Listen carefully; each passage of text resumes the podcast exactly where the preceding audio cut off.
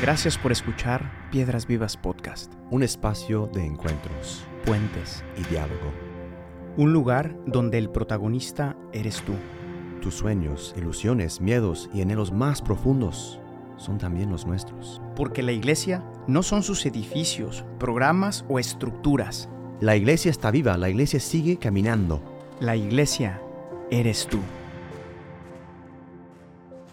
Bienvenidos, A tu podcast favorito, episodio número 54, la presentación en el templo la presentación de Jesús en el templo. del pequeñuelo Jesús Del pequeñuelo Jesús a los cuántos años? a los ocho días. Ah, a los ocho días. Sí. ¿Qué años ni qué nada? Ni nada, nada. luego, de. Belén a Jerusalén. Y a ver, pues vamos a entrar ya Vamos a rápido. entrar ya de una vez, Luego a veces hacemos perder mucho tiempo a la gente con tanta tontería, ¿eh? Pero a veces les... A veces les gusta también. ¿Qué? sinceros, pues. Les gusta la jiribilla. a ver, venga. La plática, La jiribilla. a ver, ya, venga. la conversación. Eh, vamos a hacer un... Ya como- llegó la banda. Ya llegó la banda. Venga. Entonces vamos a regresar un poquito de tiempo, ¿no? Eh, en esa introducción. Em, vamos a recordar a Abraham, ¿no? Nuestro padre en la fe. Padre Abraham. Tenía Muchos hijos. hijos. ¿Qué hizo nuestro padre en la fe? ¿No? Ya, serios. Serios ya. Abraham, eh, vamos a ver que cuando estaba ya en camino en este plan con Dios, eh, Dios le había prometido algo muy importante para él, un hijo, ¿no? Y casi con, con lágrimas en el ojo, eh, cuando a veces te cuentan que ya, ya voy a tener un hijo, la gente se emociona mucho, ¿no? Y por fin Dios va a cumplir, o al menos le dijo que, que vas a tener un hijo, ¿no? Además ya le había puesto nombre, ¿no? Isaac. Esta, esta emoción eh, podemos también verlo en, en- en María José. Ah, y otro tema muy importante, o sea, más, más allá del nacimiento de, de- y cumplimiento de la promesa, tenemos a Moisés, otra figura importante en este episodio, ah, porque no vimos mucho, y gracias a Dios, todos los 100.000 reglas que hay en números, eh, Ah, sí. pero en, en esa revelación, esa teofanía eh, que, que Moisés eh, presenció en el monte Sinaí, em, recibió, recibió no solo los diez mandamientos, las diez palabras de Dios, sino muchas reglas que iban a marcar, dar una identidad ah, al, al pueblo de Israel. Ah, y además también podemos pensar en Adán y Eva, que tristemente vuelven hacia atrás, miran hacia atrás una vez más como las puertas de, de Edén, mientras se cierran, ¿no? Y dicen, pues volveremos aquí, o sea, estamos muy felices allá y toda la huma- humanidad con ellos. Em, como, ¿ha- ¿hay esperanza? Ah, y, ahora hacemos un fast forward y, a- al momento presente, donde estamos en esta historia de tu historia, viendo a esa pequeña familia temprano en la mañana acercándose al templo, ¿no? Ocho días después del nacimiento de, de Jesús eh, en Claro, Belén. por- porque todo eso que todo eso que acabas de decir, que es toda esa em, enorme tradición eh, judía de la ley, de los profetas, del templo, eh, no podían hacer menos de esta tradición José, José y María, ¿no? que eran fieles judíos los dos, ¿no? Vivían en Eh, todo esto. Eran, sí, Sí. Y, y es por esto que van, ¿no? Ajá. O sea, no al llegar a Jesús, allá somos católicos y cristianos. No, No, no, es- era una evolución lenta. espérate. Y tenían, es importante, tenía que también llevarse a cumplimiento todas esas leyes, toda esa cultura, toda esa historia, en una, nue- en una nueva historia que, que- que Dios quería escribir, ¿no? Ah, y ahora encontramos una nueva pareja, María y José, comparándolos con Adán y Eva, que vuelven al jardín del templo, ¿no? Lugar de encuentro y de sacrificio, trayendo el pequeño y pobre sacrificio en brazos. El Cordero de Dios que se somete a las leyes de purificación. Este nuevo Isaac recibe el nombre de Jesús, que se somete a todas esas leyes por una razón específica, llevarlas a su sentido pleno, cumplir finalmente la promesa hecha a nuestros padres. Re- Recuerden, antes de pasar rápido al texto, recuerden que estamos en, en toda esta parte de los misterios de Jesús, ¿no? Y, y- y parte de los misterios de Jesús es cómo Él, una, una frase que escuchamos mucho, ¿no? Más adelante en el Evangelio, que dice Él, yo no vine a abolir eh, la ley, sino a llevarla a plenitud, ¿no? Ese llevar a plenitud la ley y, y no abolirla inicia desde los ocho días. ¿no? O sea, desde el inicio vamos a ir viendo cómo Él poco a poco va cumpliendo eh, todas esas promesas en Él, ¿no? Entonces vamos a- al texto. Yes, let's do it, my brother. Entonces vamos al pasaje bíblico, Lucas, capítulo 2, versículos 22 a 38. Cuando se cumplieron los días para la purificación de ellos, según la ley de Moisés, le trajeron a Jerusalén para presentarle al Señor. Como está escrito en la ley del Señor, todo varón que abra la matriz será llamado santo para el Señor. Y para ofrecer un sacrificio conforme a lo dicho en la ley del Señor, un par de tórtolas o dos pichones. Y había en Jerusalén un hombre que se llamaba Simeón, Y este hombre justo y piadoso esperaba la consolación de Israel, y el Espíritu Santo estaba sobre él, y por el Espíritu Santo se le había revelado que no vería la muerte sin antes ver al Cristo del Señor. Movido por el Espíritu fue al templo, y cuando los padres del niño Jesús le trajeron para cumplir por el rito de la ley, él tomó al niño en sus brazos y bendijo a Dios y dijo, Ahora Señor, permite que tu siervo se vaya en paz conforme a tu palabra, porque han visto mis ojos tu salvación, la cual has preparado en presencia de todos los pueblos, luz de revelación a los gentiles y gloria de tu pueblo Israel. Y los padres del niño estaban asombrados de, de las cosas que de él se decían. Simeón los bendijo y dijo a su madre María, He aquí este niño ha sido puesto para la caída y el levantamiento de muchos en Israel y para ser señal de contradicción, y una espada traspasará aún tu propia alma, a fin de que sean revelados los pensamientos de muchos corazones. Y había una profetisa, Ana, hija de Fanuel, de la tribu de Aser. Ella era de edad muy avanzada, y había vivido con su marido siete años después de su matrimonio, y después de viuda hasta los ochenta y cuatro años. Nunca se alejaba del templo, sirviendo noche y día con ayunos y oraciones. Y llegando ella en ese preciso momento, daba gracias a Dios y hablaba de él a todos los que esperaban la redención de Jerusalén. This is the word of the Lord. Praise be to God. ¿Qué tal la, la, Santa Ana ahí rezando día y, noche? Sí, como tantas santas mujeres a las que le debemos nuestra, salvación. y sí, están presentes siempre en, las iglesias a las 7 de la mañana para la misa. Gracias a Dios siempre hay estas personas fieles al templo, todavía hoy. bueno, vamos a entrar con el primer punto, Cristo y la ley. Eh, recordando un poco lo que decías en la introducción de Moisés, eh, efectivamente no vimos, vimos un solo pasaje, me parece, de los números, pero no entramos ni en todo el texto de los números y sobre todo no entramos en el texto del Deuteronomio, que es un libro particularmente especial porque es el desarrollo que Moisés hace a la luz de los diez mandamientos que le fueron dados y que se transforman en 613 reglas ultra concretas de purificación, de alabanza, de sacrificio, de, oración, de, todo, ¿no? Eh, era una cantidad de leyes que incluso hoy muchos judíos ortodoxos siguen viviendo em, bajo esa ley, ¿no? Y que es respetable em, y que, y sobre todo respetable porque para los judíos de la época, y me imagino yo que para los judíos también de buena conciencia hoy y de un corazón noble, eh, era un modo de garantizar el estar en la presencia del Señor. Para muchos de ellos, para los fieles, no era solamente un cumplimiento externo, ¿no?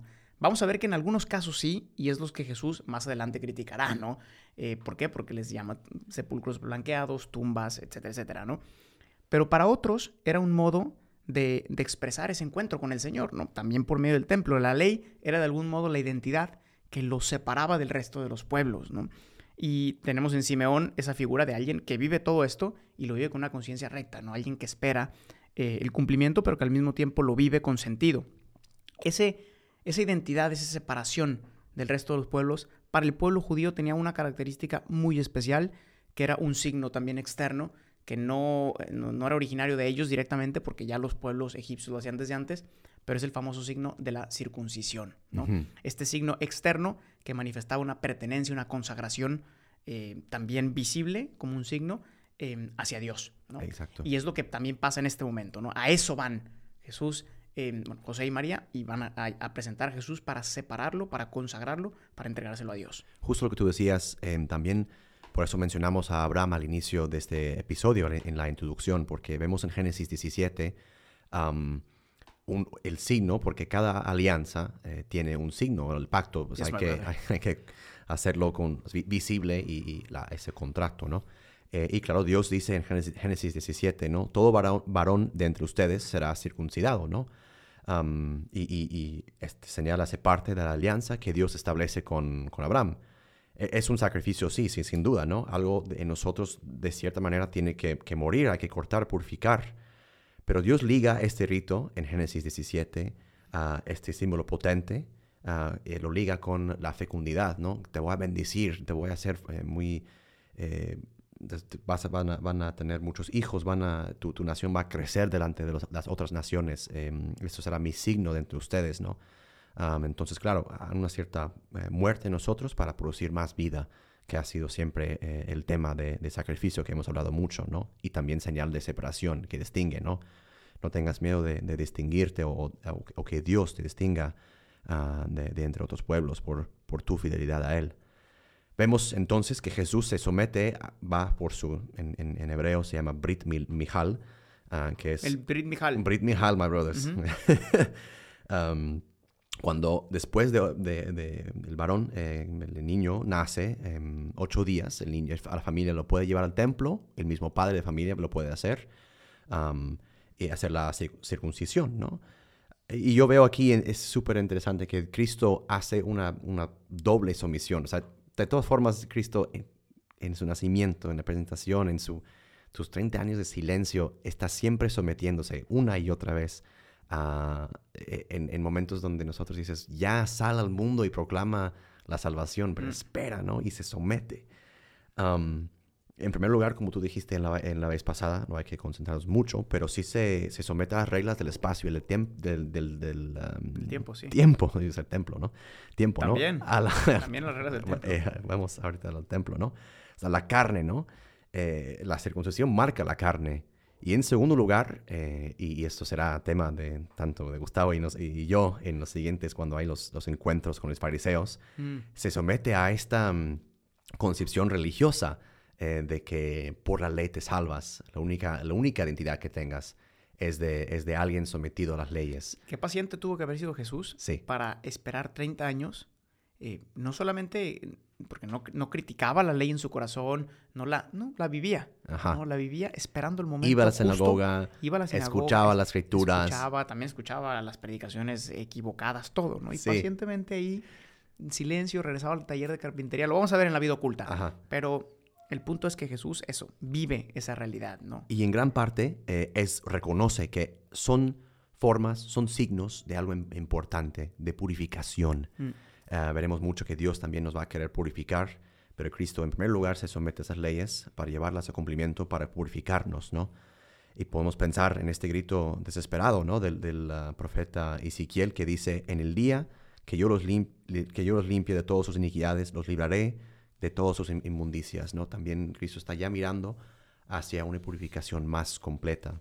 El mismo Moisés, eh, después de haber dado esas leyes de, circuncisión, de todo lo que vemos en números, él dice, circunciden pues su corazón y no sean más tercos, porque el Señor su Dios es Dios de los dioses y Señor de los señores. Otra vez Cristo ya definitivamente ya no es solo un profeta, ni un líder, ni un rey, sino el Mesías, el Cristo, que va a por fin enseñarnos cómo serle fiel a Dios en nuestro corazón. Sí, y ahora en, en, en Simeón, que vamos al siguiente punto, ¿no? Hemos, eh, en Simeón vemos también, de cierta manera, la plenitud de la espera del pueblo de Israel, ¿no? Llevamos años y años y años desde la primera alianza em, con Abraham em, hasta ahora, con un pueblo de Israel que está en una constante espera de esa plenitud. Y en Simeón, en esta persona muy concreta que acabamos de leer, podemos ver esa imagen por excelencia del judío fiel, como había dicho, que va al templo constantemente, que es un hombre justo, piadoso.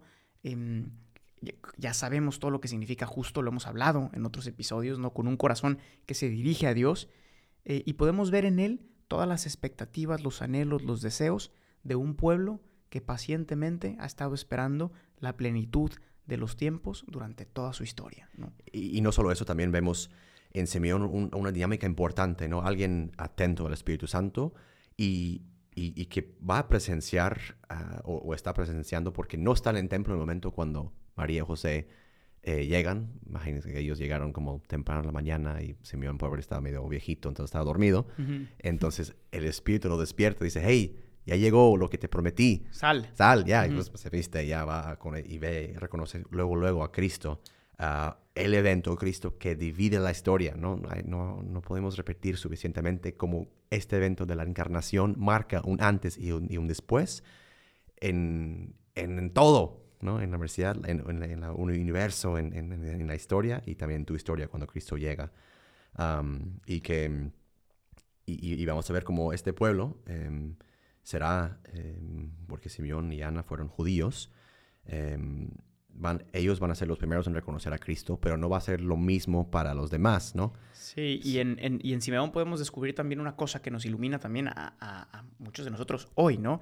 El contexto de esta espera en el que Simeón se encuentra, porque hemos ya hablado ya de un tipo de espera, eh, había, había como dos, dos tipos de, de, esperar, ¿no? La esperanza gozosa, que es la de Simeón, y la desesperación del resto del pueblo, ¿no? Yo pienso ahora en la, en la esperanza gozosa de Simeón como un ejemplo para nosotros, ¿no? Porque ¿cuál era la situación de la época? Ya lo dijimos en la introducción y en el segundo, en el capítulo 52, ¿no? Era una situación de mucho revoltijo. Eh, Roma dominaba prácticamente todo, eh, ya la fe se había diluido, estaban divididos, eh, ya no había fidelidad, podías ver malos testimonios por todos lados. Y esto me suena mucho a lo que hoy vivimos en, ciertas, en ciertos aspectos, ¿no? El panorama no era muy alentador en la época, ¿no? Quizá en la mañana Simeón se echaba su café y leía el periódico, no sé si había periódico en esa época, pero el periódico no decía seguramente cosas muy buenas ni alentadoras, guerras por aquí, matanzas por allá. Más impuestos por aquí. Impuestos más, te están ahorcando, tengo que pagar más, ya no me alcanza ni para la leche, ni para los niños, ni para la escuela. No, no era un momento, ¿no? Y sin embargo, él sabe porque escucha y sabe interpretar los signos de los tiempos de ese momento a la luz del Espíritu Santo. La diferencia entre alguien que sabe esperar con el gozo, con el Espíritu Santo, con discernimiento, eh, se da en este, en este. Y es una dinámica que va de la espera gozosa a una fidelidad que responde em, por medio de una presencia, que eh, en, este tiempo la presencia misma en el templo, vamos a hablar y seguiremos hablando del, del poder tan grande que era el templo y por qué Jesús lo destruye físicamente. Y después dice, en tres días yo lo reconstruiré. O sea, el templo no era cualquier cosa, ¿no? Eh, y cómo todo esto genera un consuelo, un consuelo que viene del espíritu. Pero no todos esperaron así. No todos. Y vemos, eh, al contrario, opuesto a esa actitud de espera atenta, es una desesperación em, que seguramente algunos de esa época habrán eh, ya desesperado, por así decir, de, esta, cuando Dios va a cumplir las promesas. Y, al contrario de, una fidelidad que dices, ok, voy a esperar con, con sí, en cierta oscuridad, con cierta tristeza, pero sé que Dios cumplirá sus promesas. Empiezas a tomar las riendas y dice que yo voy a hacer eh, que, se, que, se cumplan esas promesas. Yo me la voy a cumplir a mí. Sí, exacto. Entonces, una cierta infidelidad. Y vemos muchísimas veces, ya no hay que repetir en el Antiguo Testamento cuántas veces se aliaron con poderes extranjeros, ¿no? Adoraron a otros dioses de, la tierra donde estaban, ¿no? ¿no? No hay que repetirlos, pero el punto es que sí. Adán y Eva, no Adán y Eva, Yo me la como, ¿no? No, no, me voy a esperar a que me la den. Exacto, ¿no? Entonces esa infidelidad luego produce, claro, pues una cierta em, destrucción, una cierta, pues ya no, hay, no, no estamos en presencia de Dios, no podemos estar en esa presencia y, claro, lleva a la desolación en mm. vez del consuelo. Y, veremos, sí, claro, em, en, en el año 70 la destrucción física y violenta, no solo del templo, pero de todo Jerusalén. Jesús mismo predice, ¿no? Que ni una piedra... Eh, no habrá piedra sobre piedra, my brothers and sisters. Piedras vivas, my brother. Piedras vivas, hasta que salieran las piedras vivas. Exacto. Que, el Señor sabía en su profecía, ¿no? exacto. Eh, bueno, y hay, y hay, otra, hay otra historia aquí un poco misteriosa, la, la famosa historia de las espadas que, que, traspasarán el corazón de María. Hemos hablado ya de José, su fidelidad que lleva al niño. Hemos hablado de Simeón, que lo recibe, que, representa el pueblo de Israel. Sí. Pero, pero ¿qué pasa con María? Porque aquí María también... María otra vez aparece silenciosamente, casi en el background, ¿no? De esta escena. Obviamente lleva al niño, está cumpliendo las promesas y, eh, las este, obligaciones de la ley mosaica. Ah, y no dice nada, pero tiene un rol súper importante, ¿no? Em, para, para, que entendamos mejor, la ley mosaica también estipulaba que obviamente todo varón tenía que ser este, circuncidado y presentado en el templo, pero dado que Jesús era el primogénito, tenía que ser también redimido, mm. ah, porque dice en, la ley de Moisés eh, que todo primogénito ah, es mío, no sé, del Señor hablando que pertenece a mí. Entonces los judíos tenían esa concepción de redimir a su primogénito, eh, también a la al cual él recibía toda la, herencia y todo esto. Sí.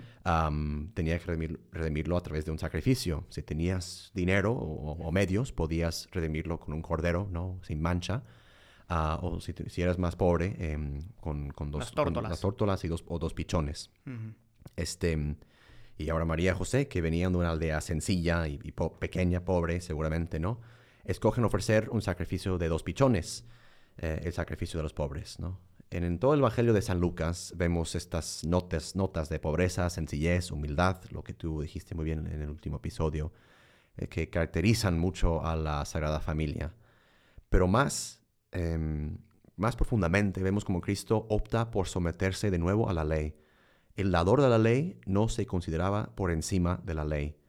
Él escogió encarnarse con, y con la circuncisión y luego la redención por medio de un sacrificio. Nos muestra su humanidad que realmente tomó la carne y todos sus efectos.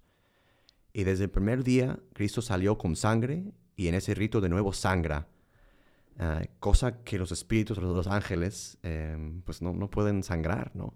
Eh, y eso me... Ángeles no lloran, ¿cómo es? La canción de Los Ángeles Lloran, Lo- de, de, de- de cuan- Maná. Cuando los ángeles lloran. Algo así, ¿no? Cuando Cuando los ángeles lloran. Algo No, así, no. El punto es, el punto es, me- es que Pero no lloran.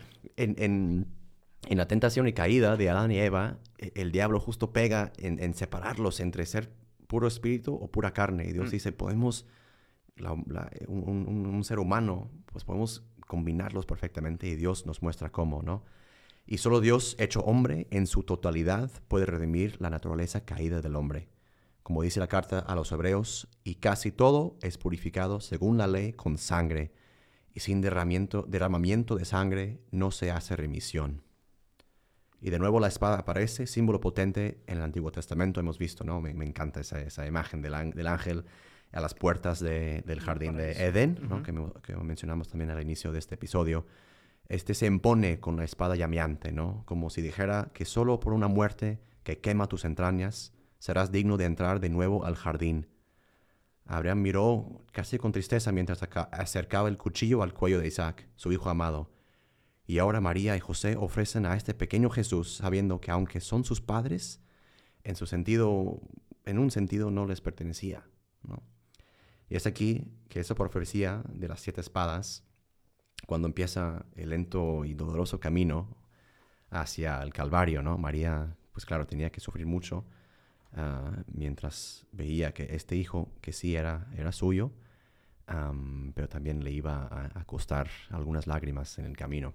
Sí, en Mariología vimos em, una cosa que a mí me impactó mucho. La- la profesora decía que todo, todo lo que María no sufrió durante el parto, que acabamos de hablar en el episodio anterior, porque fue un parto virginal, Ujú. em, sin dolor, todo lo que no sufrió ahí lo iba a sufrir con creces en la crucifixión de su hijo, ¿no? Exacto. entregándolo. Yes. Todos esos dolores de parto, pero a la potencia Quinta infinita, potencia, ¿no? sí, exacto. Eh, pero bueno, vamos a concluir, si te Sí. parece, John, Con una oración, my brothers. Este, brothers and sisters. My brothers and sisters in Christ, Lord Jesus. Señor, gracias por hacernos partícipes en tu vida divina. Raramente esto ocurre solo porque toma, o sea, raramente em, vamos a ver que esto ocurre, nos, nos, nos fascina, Lord, Lord, Señor, que, que estás aquí eh, tomando nuestra vida humana todos los días, que tuviste sueño, que sufriste, estabas cansado, tenías hambre, toda esa, esa carne que su- asumiste también, sus gozos, sus alegrías, la familia, todo lo que tú asumiste también para mo- mostrarne- mostrarnos que es por ahí también que nos quieres redimir. Gracias por el sangre de todos los días, que sí nos cuesta hacer esos sacrificios, pero ojalá a través de esas cosas que tú nos enseñaste, estos pueden ser el camino de redención y, y podemos entrar de nuevo en este jardín que tanto el, corazón human- humano anhela, estar en tu presencia, bailar para siempre y poner esa, esa sonrisa en la cara de tu Padre. Amen, my brothers and sisters. Amen, my brothers and sisters. Y Gracias. En la próxima, en el siguiente episodio, seguimos con los misterios. Hasta la próxima. Buen día. Chao. Gracias por escuchar este episodio. Piedras Vivas es una comunidad de personas que ha descubierto su identidad de hijos y que responde con libertad y frescura a la misión que Jesús confió a su iglesia. La iglesia no son sus edificios. La iglesia eres tú. Para más experiencias y contenido, síguenos en nuestras redes sociales y en la página oficial de Piedras Vivas.